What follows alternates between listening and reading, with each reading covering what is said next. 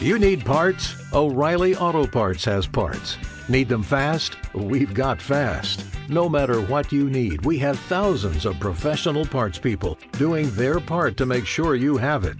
Product availability. Just one part that makes O'Reilly stand apart. The professional parts people. Oh, oh, oh, Auto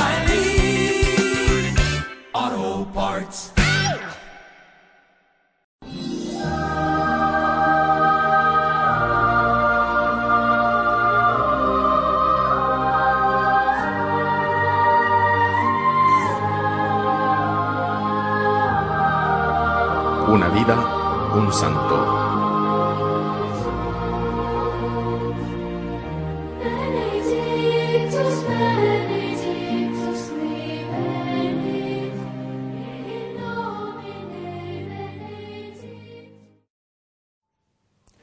Hoy, 5 de noviembre, la Iglesia nos invita a celebrar a Guido María Conforti, que nació en Rábades, Parma, Italia, el 30 de marzo de 1865. Era el octavo de los diez hijos de Reinaldo Conforti y Antonia Dorni. Fue educado cristianamente por su madre, además de la educación recibida por los hermanos de las escuelas cristianas.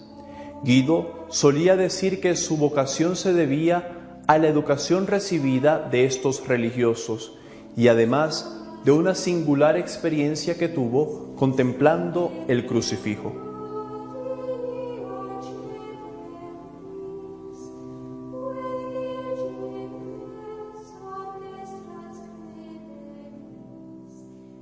Venciendo la resistencia de su padre, en 1876 entró en el seminario, donde realizó brillantemente sus estudios, distinguiéndose por su diligencia, por su piedad y por su obediencia.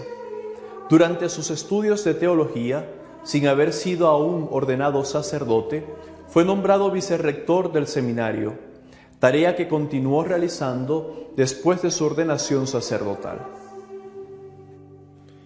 En esta misión pudo mostrar sus elevadas dotes de educador, siendo un modelo para los jóvenes seminaristas por su testimonio de santidad y caridad pastoral. Su vocación sacerdotal y misionera había nacido a los pies del crucifijo. No es posible, escribió, fijar la mirada en este modelo divino sin sentirse empujado a cualquier sacrificio por grande que sea.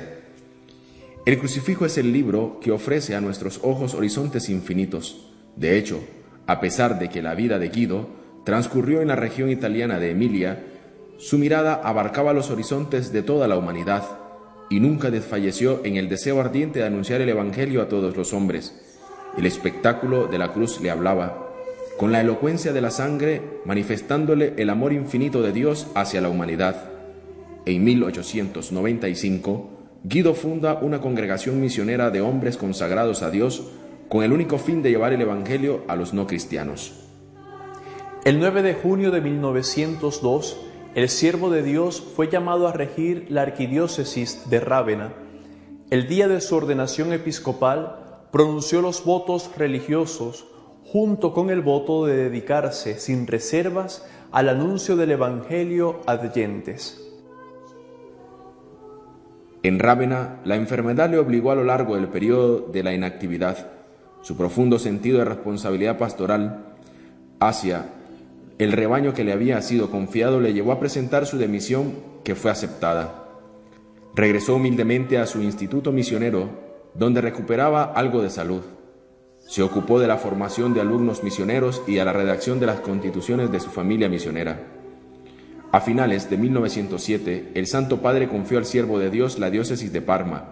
Durante 25 años, él fue buen pastor, signo viviente de la solicitud maternal de la Iglesia hacia todos los hombres, tantos fieles como infieles, por su preocupación particular por los pobres y los más débiles. La catequesis fue el punto principal de su tarea pastoral. Instituyó las escuelas de la doctrina cristiana en todas las parroquias. Preparó a los catequistas con apropiado curso de cultura religiosa y pedagógica. Fue el primer obispo de Italia que celebró un congreso de catequistas en su diócesis. Cinco veces realizó la visita pastoral a las parroquias, celebró dos sínodos diocesanos instituyó y promovió la acción católica, especialmente de los jóvenes. Cuidó de manera especial la cultura y la santidad del clero, la formación de los seglares y la asociación y la prensa católica, las misiones populares, los congresos eucarísticos, marianos y misioneros. Logró reconciliar los ánimos divididos, se preocupó por llevar a los extraviados a la unidad del rebaño y fomentó el amor y el respeto incondicional hacia el Papa. La preocupación por la iglesia local que le había sido confiada no le quitó la preocupación por aquellos lugares del mundo donde la palabra de Dios no ha sido anunciada. Creía firmemente que el anuncio del Evangelio adyente fuese el camino más seguro en la nueva evangelización de su pueblo. Se entregó incansablemente a la tarea de la evangelización adyentes, ya fuese a través de su familia misionera, como colaborando con las varias iniciativas de animación misionera en Italia y en el mundo entero.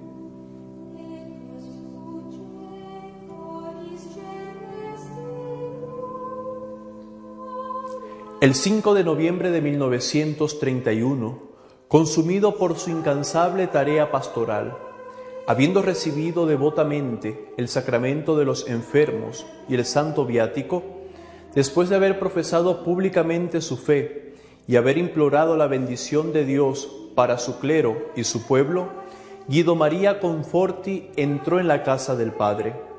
El Papa Juan Pablo II lo beatificó el 17 de marzo de 1996.